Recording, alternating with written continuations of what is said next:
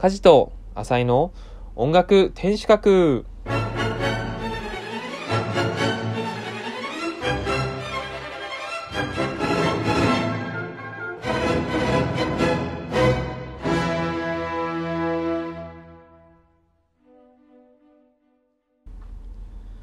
この番組は同じオーケストラに所属する年齢も経歴も全く違う4人が音楽の新しい楽しみ方を見つけるゆるトーク番組です。ということで始まりました音楽天守閣祝第40回はい。というめでたい回なんですがすいません。今週も私一人でお送りしております。ただですね、今週は僕が浅井さんの代わりに一つニュースを持ってきたので、えーそれをね、お話ししたいと思います。それからですね、本編の方はですね、えー一つは最近話題のドラマ、さよならマエストロっていうね、ドラマがありまして、それについてね、ちょっと簡単にお話ししたいなというのと、えー今日のメインは本の紹介です。うん。非常に面白い本を見つけました。はい。ぜひね、楽しみにしておいてください。それをね、紹介しますので。はい。それから最後には、えーまあその流れでね、演奏をね、2つ流しますので、そちらの演奏、名曲の方をお楽しみいただけたらなと思います。では早速、行ってみましょう。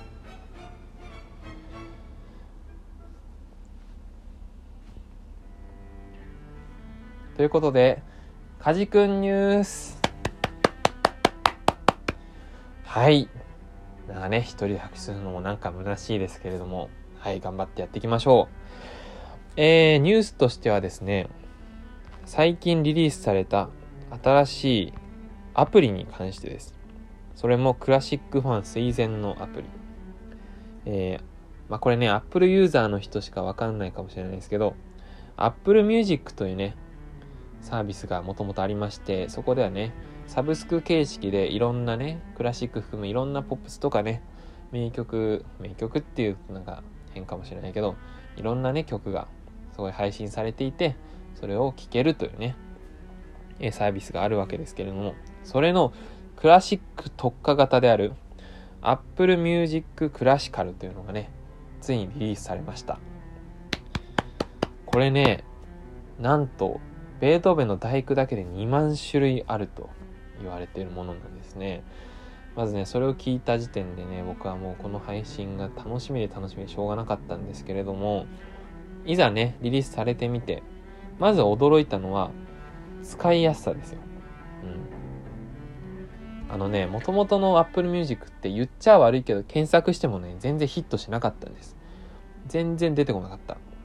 でもね、このクラシック版になると、えっと、曲の名前を検索すると、その曲の演奏がずらっとこうまとめて出てくるわけですよ。何種類あるって数とともにね。うん。だからこれで検索漏れがないわけです。なんかね、配信されてる音源の種類が増えてるかっていうとそうでもなさそうなんですけども、なんかね、もともと Apple Music の方でお気に入りに登録してたものがそのまま引き継がれていたりとか、あの検索でね、例えばアルファベットで検索しても、日本語で検索してもね、いろんな方法でもちゃんとヒットするようになってるっていう、その使いやすさ。例えばベートーベンの運命も、運命って書いてあるものもあれば、書いてなくて交響曲5番って書いてあるものもあるんですけれども、ベートーベン運命って検索すれば、その交響曲第5番の、えーその演奏っていうかね、がずらっとこう出てくるわけですよ。これ画期的ですよ。いやー、分かってるなっていう感じです。うん。ただね、なんか種類が増えるのを楽しみにしてた面もあるので、そこだけちょっと残念だったんですけどね。例えば、宇野広報先生の演奏がね、今んとこ2種類ぐらいしか上がってないんですけど、それが全部上がってるんじゃないかとかね、楽しみにしてたけど、そこは残念でしたね。でもね、なんか、クラシカルというだけあって、書体も明朝体になってたりね。そんまあ、それあえてやってるのか知らないですけど、なんか使いやすくなってましたね。まだね、ダウンロードしてない人はぜひ使ってください。以上、かじくんニュースでした。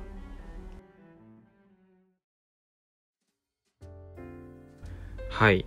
今ですね、ちょっとクラシック界がホットになってきてましてそれもねなんでかっていうとですねドラマが合ってるんですよ「えー、さよならマエストロ」っていうあの指揮者がね主人公のドラマでしてこれね西島秀俊さんとかあと芦田愛菜ちゃんとかねもう売れっ子俳優が出てるわけですけれども、まあ、そのおかげでねちょっとクラシック界も少し盛り上がってる気はするんですよ。うん。でねこれどういうストーリーかっていうとですねちょっとねあらすじを読んでみますとですねえー、超マイペースでかつ天然な主人公の夏目俊平。これがね西島秀俊なんですけれどもは若くして海外で活動し数々の著名なオーケストラと共演してきた天才マエストロ。出ました。このね天才マエストロを題材にしたドラマってねありますよね。あののだめをはじめ去年のリバーサルオーケストラで今年も来たと。ね。指揮者はなんか天才のイメージがあるみたいですね。はい。で大好きな音楽に対し常にアパッショナートこれはね情熱的って意味ですけれどもに向き合いその情熱には同僚も好影響を受けていた。しかし音楽以外の才能は皆無で特に家事は苦手だった、えー、5年前に起きたある事件をきっかけに家族は俊平の元を去った。それに伴い俊平は音楽業界と距離を置いていった。しかし富士山を望む静岡県晴海市の市民オーケストラの指揮をするため20年ぶりに帰国する。そんな俊平の娘響き。あ、これがね、橋田愛菜ちゃんね。彼女は5年前のある事件をきっかけに父と決別し、晴海市の職員として音楽のない人生を過ごしていた。えー、ところが、俊平が突然帰国することになり、気まずい雰囲気の同居生活がスタートする。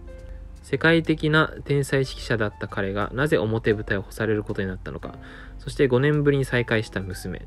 娘の気持ちがわからない俊平が父とし父として再び娘と向き合う中で彼女の人生を少しずつ動かしていくっていうドラマなんですね。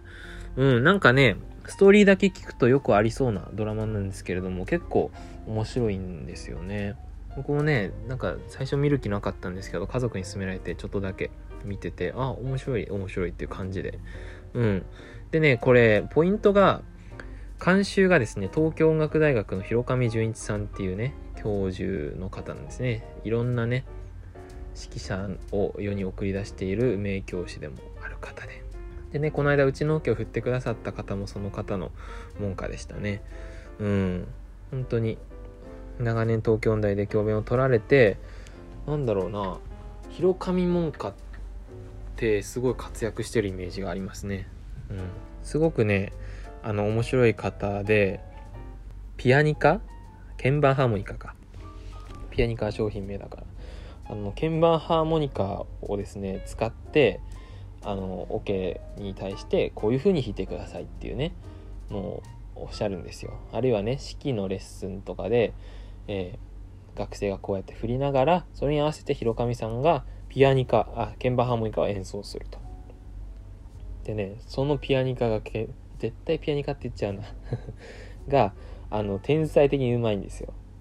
で、しかも、それが特殊なのが、あの、普通ね、ホースか、あの、マウスピースみたいなのつけるじゃないですか。あれなく、あの、鍵盤ハーモニカの、そのホースを刺すところに直接ね、口を当てて、そこから息吹き込んで、あの、器用にね、演奏されてるんですよ。これめちゃくちゃうまい。多分日本一うまいんじゃないですか、ピアニカ。うん。あの、っていうぐらい器用にされてて他にこういう指揮者いないので、まあ、その光景がまずね面白いんですけど。でこの方が監修しただけあってなんとドラマに鍵盤ハーモニカが登場するんです。さすがだなと思いますけどね。普通そんな指揮者いないですよ。ね。別にそんなあるあるでもないのに登場してるとかすごいですよね。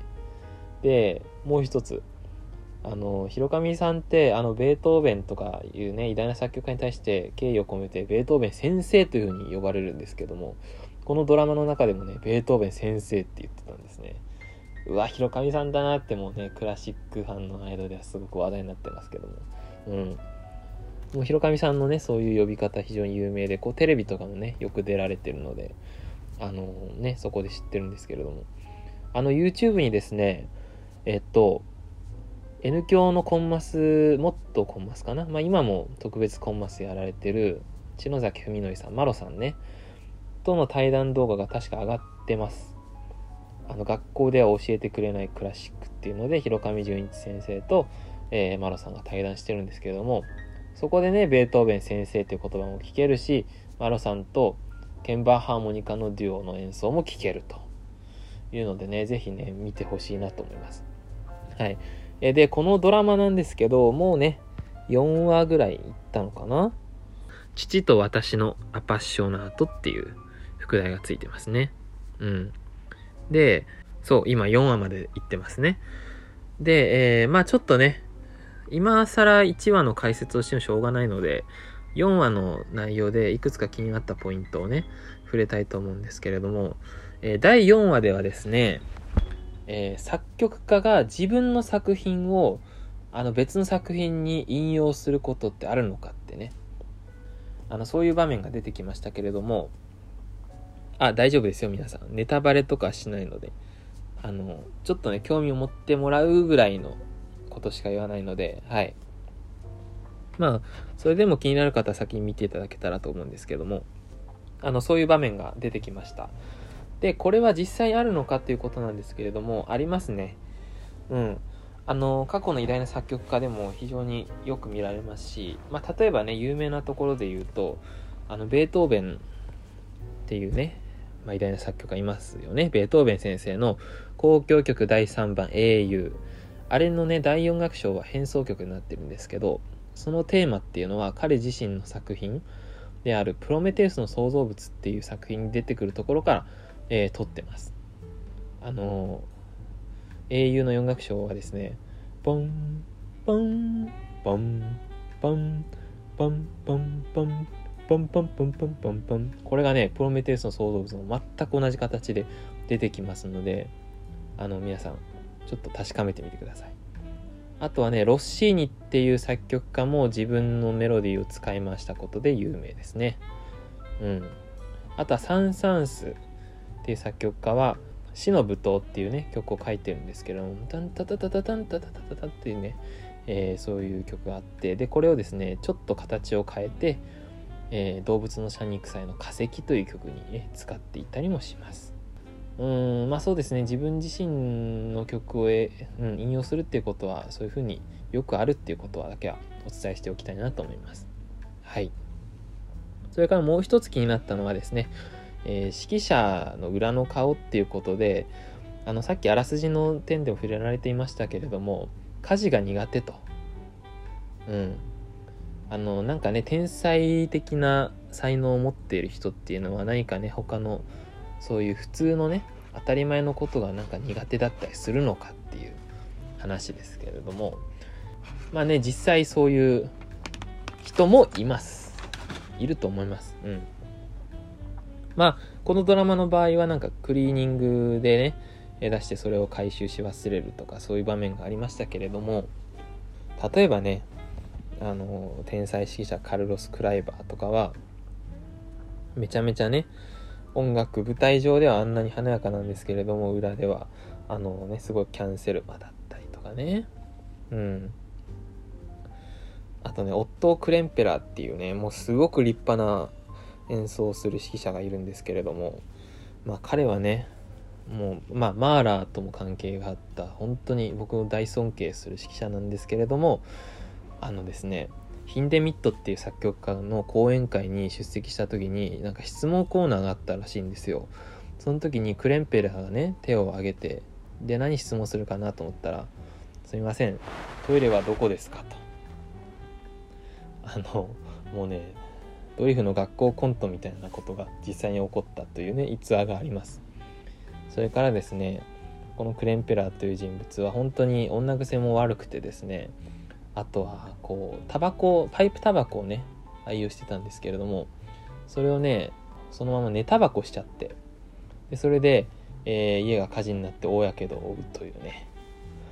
そして、えー、まあこれは別に人間的なことは関係ないかもしれない関係ないですけれどもこう脳梗塞で倒れて半身不随になっても何回も何回もこう不死鳥のように復活したっていうそういう指揮者なんですけどもね。うん。まあ彼なんか特に代表的なね音楽は素晴らしいけど人間的に0点みたいな。そういうことを言われる指揮者の代表格ですね。まあ家事ができないとちょっとレベルが違うかもしれないですけど。まあそういう意味で言うとね僕もよく道に迷うのでちょっと才能あるのかなとかね思ったりうん思いたいんですけどね。うん。ね初台に行きたいのに電車3回間違えたとかそういうこともあったんでこれはね期待できるなって個人的に思いますね。うん。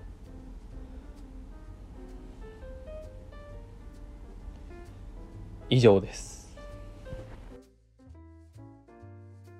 さて、えー、今日の本題はですねとある本を紹介したいなと思いまして、えー、これはですね僕が最近本屋で手に取って、えー、とっても面白くてですね是非皆さんに紹介したいなと思いましたので、え、この機会にぜひやらせていただきたいなと思います。え、まず、1899年6月1日のミュージカルレコードっていう雑誌に、えー、ああ、何ページも続く愚かしく絶望的なまでに低俗な音楽。主たる旋律であるフロイデ・フロイデの言うに耐えないほどの陳腐さ。というね、文章が掲載されたんですよ。これね何に対する批評だと思います？クラシックのね曲なんですけども主たる旋律であるフロイデフロイデこれねフロイデっていうのは喜びというねドイツ語なんですけれどもこれでわかるかな？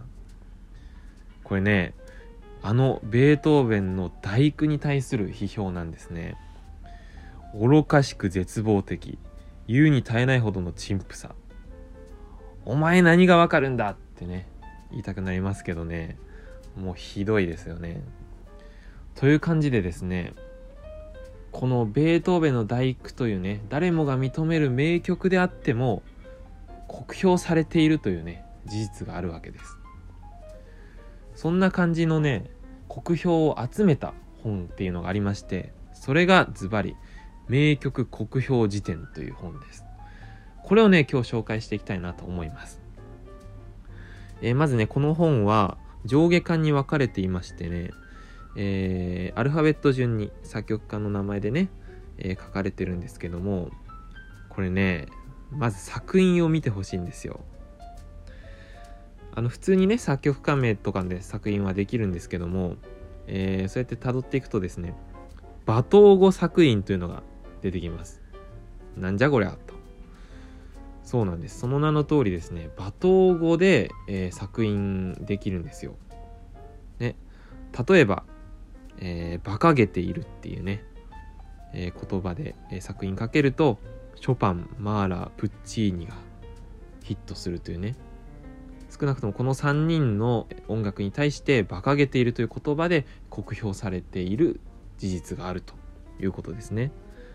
そしてね、その上見るとね、排泄物とか書いてあるけどね。これとんでもないね。排泄物誰かっていうとね、ワーグナーなんですね。ちょっとこれ気になりますよね。ということでね、内容を見ていきたいと思います。まずですね、一人目の作曲家、ロブスターサラダのように消化が悪い、ワーグナーさんです。はい。これね、ワーグナーに関して25ページもあるんですよ。はい。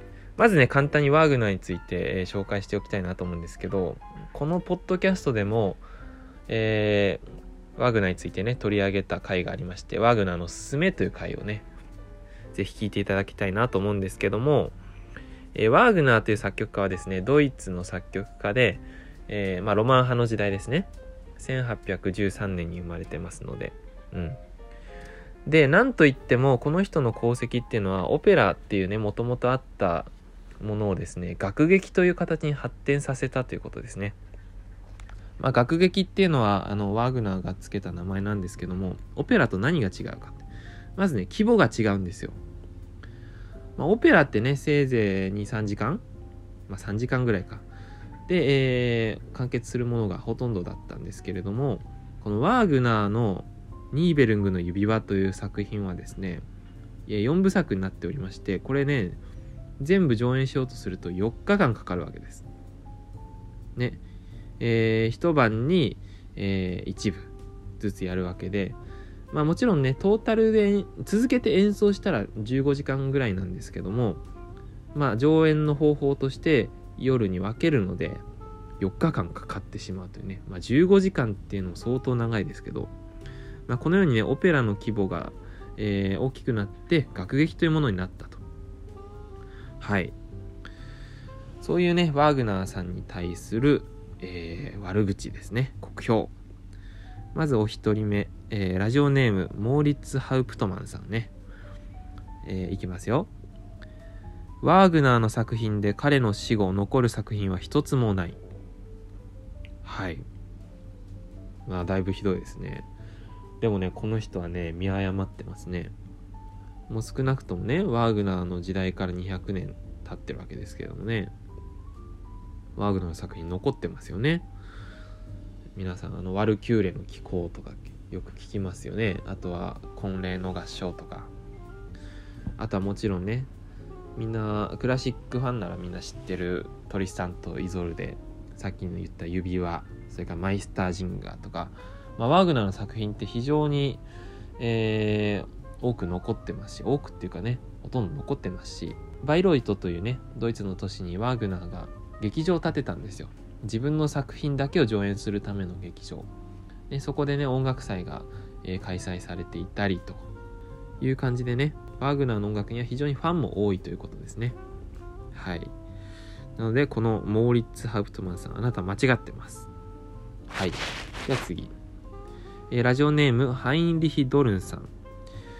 えー、ベルリン中の手回しオルガン弾きを全員サーカス会場に押し込めてそれぞれ違う曲を演奏させたとしても、ほうほう。えー、ワーグナーがマイスタージンガーで作り上げたほど恐ろしい調子っ外れな音楽にはならないだろう。すごいですね。いや、さすがにマイスタージンガーの方が上だろうと思いますけどね。まずオルガン弾きを全員サーカス会場に押し込めるとこから始まってるのね。これもなかなかちょっとバカにしてますよね。サーカス会場に押し込めるってね。えー、次。ラジオネーム、ハインリヒ・ドルンさん。いや、同じ人やないか。この人すごいね。ワーグナーの不幸は、自分自身をダライ・ラマであると思ったばかりか、同時にダライ・ラマの最高位の層でもあると思ったことで、それゆえ、自分自身の排泄物の一つ一つを神聖な霊感の発露だとみなしているのだ。出ましたね排泄物ここで登場するのかってねそしてねこれダライ・ラマまでね被害被ってますよね。これはねチベットひどいね。うんダライ・ラマだけに。はい次。エクトル・ベルリオーズさん。あれ？これあの有名なベルリオーズさんですよ。ワーグナーは明らかに気が触れている。いやいやいやいや。僕からしたらお前だよと言いたいんですけどね。皆さん、あの、幻想交響曲の回聞いてくれました？あれね、まあ、聞いてない人のために言いますと、あの、ある若い音楽家が自殺を試みて、えアヘンを飲むと。でもそのアヘンの量が少なすぎて、えー、ある奇怪な夢を見ると。あのー、その中でね、若い音楽家、つまりベルリオーズですよ。はあのある女優ハリエット・スミスソンに恋をしたんだけどもそれがもうどんどんストーカーじみてきてで最後はねそのスミスソンがなぜか、えー、首ちょん切られて処刑されてでそして死後の世界に行って踊るというねまずとんでもないこれこそ気が触れた作品を書いてるわけです。ねベルリオーズ自身もアヘンやってたらしいですしねお前だよと言いたい。えー、ここからはですね雑誌です。ラジオネームナショナルシさん。彼の作品は存在しない旋律につけた非常に創造しい伴奏でしかないように思えた。とはいえ、思想が全くない状態で作曲するのを、えー、禁じる法律はない。したがって、ワーグナー氏の作品は完全に合法である。なんだこの言い回しはと。なんか最大限の情報みたいなね、言い方してますよね。うん、なんか作品の質はひどいけど、法律で君は守られているから安心したまえ、みたいな。なんかムカつきますね、これ。次。ミュージカルワールド誌さん。えー、酢、からし、唐辛子は調味料として料理に必要だが、ワーグナーの信奉者でさえこうした材料だけで夕食を作りたいと思うか疑問である。健全な感覚味覚が衰えてくると奇抜なものがのさばり始める。なんだこれは。要は、もう感覚が土地狂ってると、ワーグナーファンは。って言いたいわけですよね。いやでもさすが雑誌なだけあってなんか例え話というか表現力これ尊敬しますね。料理に例えるというね。次も雑誌です。えー、ラジオネームシンシナティコマーシャル誌さん。えー、10時過ぎにあの凄まじいワーグナーの音楽が始まり、熱心な演奏が1時間近く続いたが、やがて大勢の聴衆が、ワーグナーはキャビアよりもまずく、ロブスターサラダのように消化が悪いことに気づき、えー、次々に会場から去っていった。これは異通の音楽である。これは未来の音楽かもしれないが、耳にするのは黄泉の国においてであろう。いやー出ました。ロブスターサラダのように消化が悪いってね。キャビアよりもまずいんですって。僕、キャビアあんま知らないからわかんないけど、キャビアってまずいんですか？前ね、テレビで神田うのさんがめちゃくちゃ好きって言ってましたけどね。セレブはやっぱ味覚が違うかなとか思って。そしてね、ロブスターサラダって消化が悪いんですか？これね、知ってる人いたら教えてほしいんですけど、まずね、こうやって料理の悪口言うのは良くないね。まあ、知らないからね。他でもね、逆に興味がいたんで食べてみたいなと思いましたよ。いや、耳にするのは黄泉の国においてだろう。ひどいね。まあでも未来ね、時代が来るかもしれないっていうところは当たってるかもしれないですね。ちょっとね、先進的な音楽であったのは事実ですから。あ、なんかね、これ聞いて思い出すのがね、えー、我が心の師、宇野広報先生がね、確か小沢誠二が指揮したベートーベンの英雄に関するね、えー、評論で、こんなこと言ってました。人気は高いが味の薄い朝日スーパードライのよう さすがだなと思うんですけどこれを書いてねあの物議かもしてたらしいです。まあそりゃそうだ。でも朝日スーパードライって美味しいですよね。味薄いのかな？僕わかんないから。まあその他にもね骨のない軟体動物。えー、それから神々の黄昏ならぬ神々のクソったれ。いやいやいやいや。まあこれは日本語だからかかってんのか、でもね、もともとの言語の方でもなんかかかってるらしくて、黄昏とクソったれがかかってるってすごいですよね。うん、そんな感じでね、ワーグナーに対する国評っていうのはね、25ページ分書かれてるわけです。まあね、これっていうのも、まあ当然で、別に悪いことではないんですよ。当時ね、オペラの最高峰といえば、やっぱりイタリアオペラ。えー、イタリアオペラの代表的な人物といえばヴェルディですね。まあ、後にプッチーニも出てきますけれども、当時、ヴェルディがね、あとロッシーニあたりがね、やっぱオペラの最高峰と言われていた。まあ、もしくはね、モーツァルトが書いたオペラもありましたけれども、やっぱりこの時はイタリアオペラの最盛期なわけです。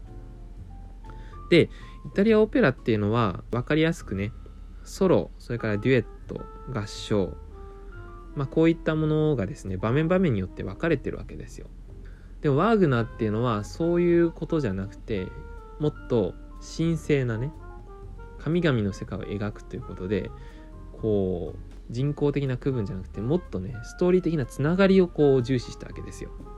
うん。まあだからねワーグナーっていうのは無限旋律っていうのをね生み出して終わりそうで終わらないっていう。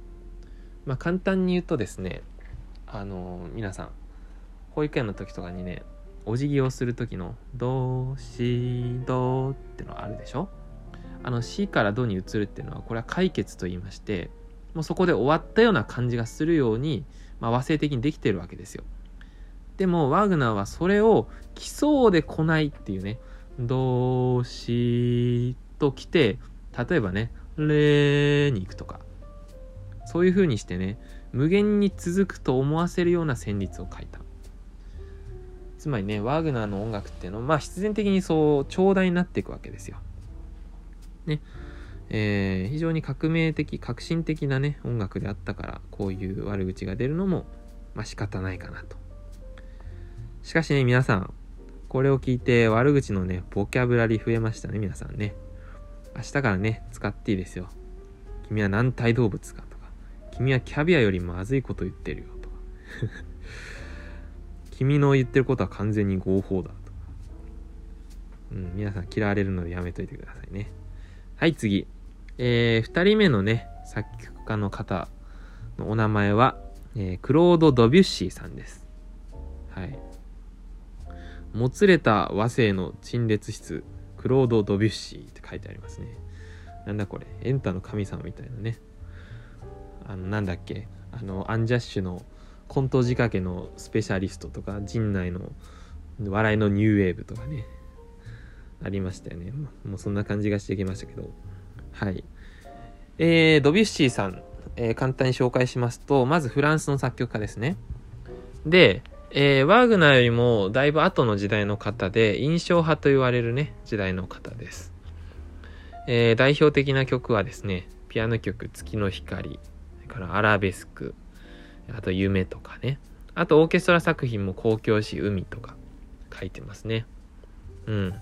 まあ、印象派の特徴としては、やっぱり新しい和声が出てくるというね、印象だけと言いますか、ちょっと雰囲気をね、重視した音楽。少し曖昧模糊として、なんか構成とかはね、しっかりしてなくて、こう、ふわふわと漂ってるような音楽であるんですけれども、後にね、それがジャズとか、そしてポップスへとつながっていったという、えー、重要な人物です。じゃあ、早速行きましょうかね。ラジオネーム、カミーユ・ベレーグさん。音楽の発展に対するドビュッシーの重要性は無限に小さいと考える。うーん、そうかな。ね、今言ったようにドビュッシーの音楽っていうのはジャズとかね、ポップスにつながっていくわけですよ。なので、まあ現時点で少なくともドビュッシーの存在っていうのは非常に大きいんですよ。むしろね、ロマン派で保守的だったブラームスだったり、ブルックナーの方が音楽史的には、まあ、重要性的には少し下かなという扱いをねされています。ドビュッシーはなんかそういう新しい道を切り開いたという意味では音楽の発展に対する重要性は非常に高い方だと思うんですけどね。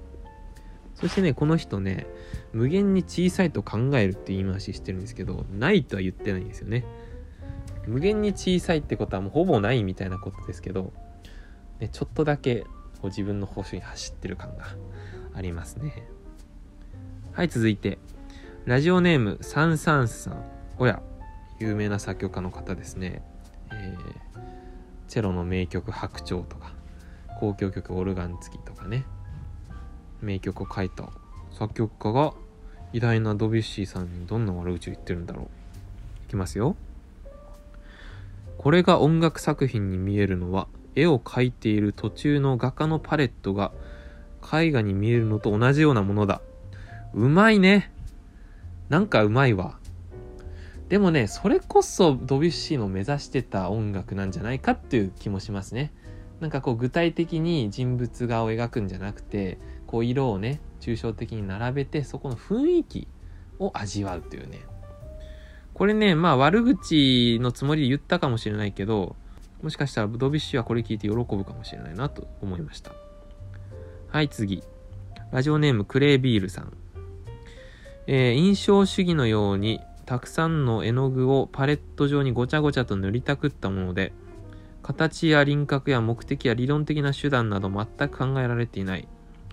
音楽そのものを最後から最初に向かって逆に演奏しても重要性や効果は何ら変わらなかっただろう。はあ、なるほどね。でもね、これもなんかサンサンスと被るとこあって、それこそドビュッシュの狙いだったんじゃないかと。まあなんか目的や理論的な手段など全く考えられてないっていうのも言い過ぎだし、まあ逆に演奏したら、多少ね、重要性や効果は何ら変わらないっていうのは言い過ぎだと思いますけどね。でも言いたいことはわかります。うん。印象主義のようにって、まあ今となっても印象主義というふうに分類されてますしね。絵の具で例えるのは3冊と同じで面白いですね。いやでもこれこそやっぱりドビュッシーの狙いだったんで、我が家を得たりという感じなんじゃないですかね。ちょっと言い過ぎてますけどね。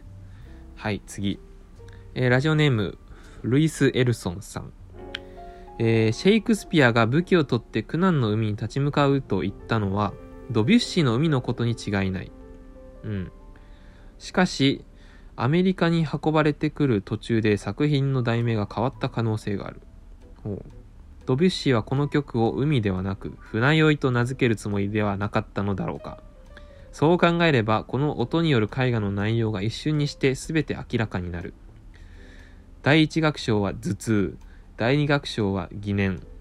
三楽章は嘔吐。いや、汚ねえな。いや、これはひどいね。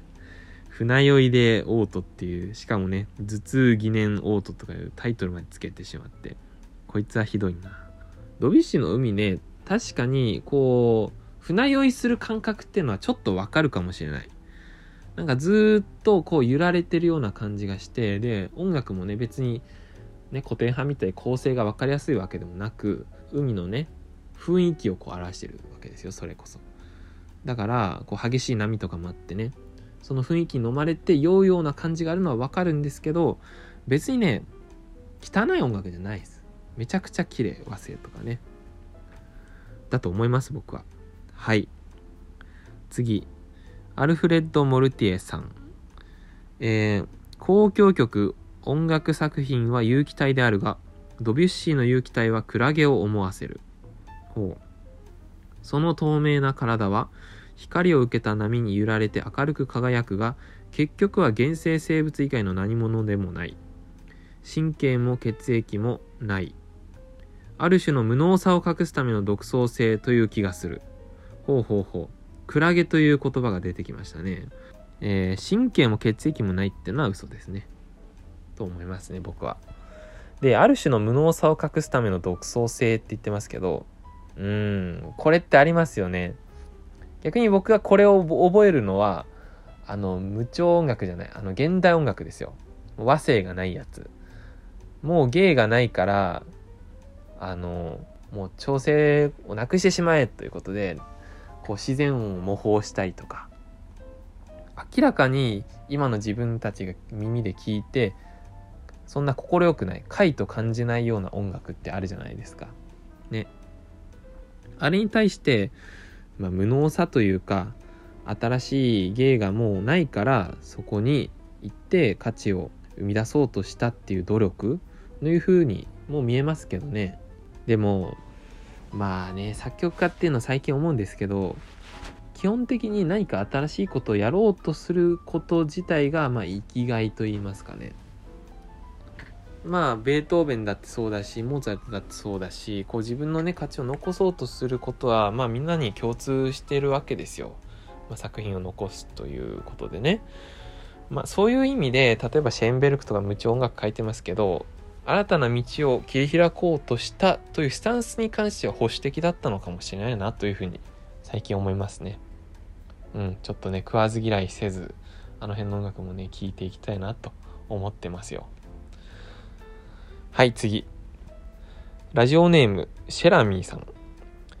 最初の一吹きで飛ばされてしまいそうな音楽の塵。何ですかこれ。一行の詩みたいですね。なんかあの何て言うんですっけこういうのリズムのない俳句自由律俳句っていうんですか？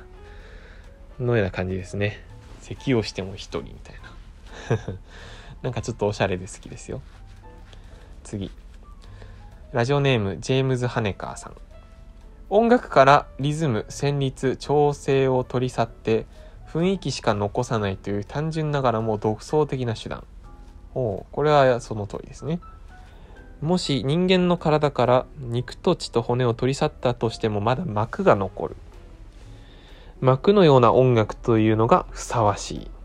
はいはいはいはい。これさっきのクラゲって言ってた人と同じようなこと言ってますね。まあ膜は透明だし、雰囲気だし、みたいなね。あの、さっきの人も神経とか血液ないって言ってましたけど、同じこと言ってますね。はい、次。えー、ラジオネーム風語シュミシュレミラーさん。この曲はもつれた和声の陳列室。出ました、例えね。和声をつけられた異形の者たちの展示室のようだ。音楽は騒音になり下がっており、不愉快な印象をあまり受けないのは、半ば消えかかったような柔らかく控えめな音として我々の耳に届くからに過ぎない。これ地味にひどいこと言ってますね。えー、ドビュッシーの音楽は騒音なんだけれども、えー、不愉快じゃないくらいには薄いって。もう最悪じゃないですか。ボロクソじゃないですかね。でもね、やっぱこうやって見てくると、ドビュッシーの音楽に関しても、みんな割と同じようなこと言ってますよね。構成がしっかりしてないっていうところからなのか、やっぱ曖昧さとかね、雰囲気だけとか、そういうところにね、皆さん馴染めなかったんだなっていう感じがしますけど、まあ今ね、我々がドビュッシーの音楽聴いても普通に綺麗だなと思いますよね。月の光とかアラベスクとかね、ピアノ弾きにとってはめちゃくちゃ人気だし。そもそもね、印象派っていうのは、それを狙いとして書いてる、えー、流派なんですよね。曖昧模糊としてるわけです。でもね、そこに血も涙もないわけではなくて、涙というか神経ね、なわけではなくて、まあ、繊細な感情があって、それをこう和声で表現してるわけです。そしてね、さっきも言ったように、そういうね、おしゃれな和声が、後のジャズとか、それからポップスにつながっていくわけですからね。ドビュッシーの音楽史的な貢献は非常に大きいと言えると思います。僕自身もね、ドビュッシーすごく好きなんですよね。あの、カルテットとか、あとピアノトリオもありますもんね。なんか和声が非常におしゃれで、こう、キュンとくるポイントが非常にいろんなところに散りばめられてるなという印象です。はい。はい。ということでね、今日はこの2人の作曲家の国評をね、えざっと紹介しましたけれども、まあ、この2人に共通するのはね、そんな悪口が出るぐらい新しいことをやった。えー、革命的、革新的なことをやったということで、これはですね、音楽史的に重要だと言えますね。うん。なんかね、一番まずいのは、いい意見も悪い意見も出ない存在感のないものだと思うんですよね。うん。だからこういうキャラって非常に大事で、むしろこういうアンチがね、湧いてくるってことは、まあ、アンチもファンの一人だっていうようにですね、いいことなんですよ。うん。そしてね、あのー、聞き手の、えー、受け取り方っていうのは自由だと思います。これ受け付けないってやつを無理にね、聞いて分かろうとする必要もないかなと思います。確かにね、新しいものって受け付けがたいところはありますよね。僕自身もね、あの、親から勧められた本とか、アニメとか映画とかね、自分から興味持たなかったらね、食わず嫌いしてあんまり接しなかったけど、例えば学校の授業である映画を見て、そしたらめちゃくちゃ良かったと。で、それの話をね、家に帰ってすると、ほら、お前、これ何年も前にお前に勧めただろうっていう風にね、怒られた。こういうパターン何回もありますけどね。まあ僕もね、どっちかというとそういう意味では保守的な人間かもしれないので、まあすでにね、今の時点で好きなものっていうものに固執しがちかもしれないです。例えばね、音楽に関しても、あやブルックな音楽なんて全く聴かなかったんですよ。なんかね、名前からしてなんかブルドッグみたいでちょっと嫌だな、みたいな。これもひどいけど。でもね、ある時たまたまね、テレビつけたら、あの、ブルックラの8番の4楽章が流れてて、N 響のね。そして、それでグググッと来たわけですよ。そういうね、きっかけがあって、いずれ好きになる時も来るわけです。だからね、あの、まあ大事なのは、こう進んで試そうとはせずともね、シャットアウトせず、こう門戸を広く開けておくことかなと思います。うん。ビールだって日本酒だってね、全く良さわからなかったんですけど、まずね、なんでみんな好きなんだろうっていうね、疑問を持つことは大切かもしれないですね。ね、僕もあるきっかけでね、わかる時もありましたし、皆さんもね、ぜひ門戸は広く開けておきましょう。ある時きっかけが来ますから、その時を待ちましょう。うん。いや、しかしね、悪口のボキャブラリーもすごかったですね、皆さん。ぜひね、また使っていいですよ。第三楽章、オートとか、クラゲとかね。さあ、ということで、簡単に本の紹介終わりましたけどね、こういう面白い国評がね、ほぼいろんな作曲家、まあ、クラシック史上のほとんどの作曲家に対してこういう悪口があるわけですよ。まあ、中にはこんなん言いがかりだろうみたいなところもあってそういうのも含めてね非常に面白いのでこの本おすすめです。名曲国評辞典これ読むとねなんかクラシックがより親しみやすく感じるかもしれないので是非ね皆さん読んでみてください。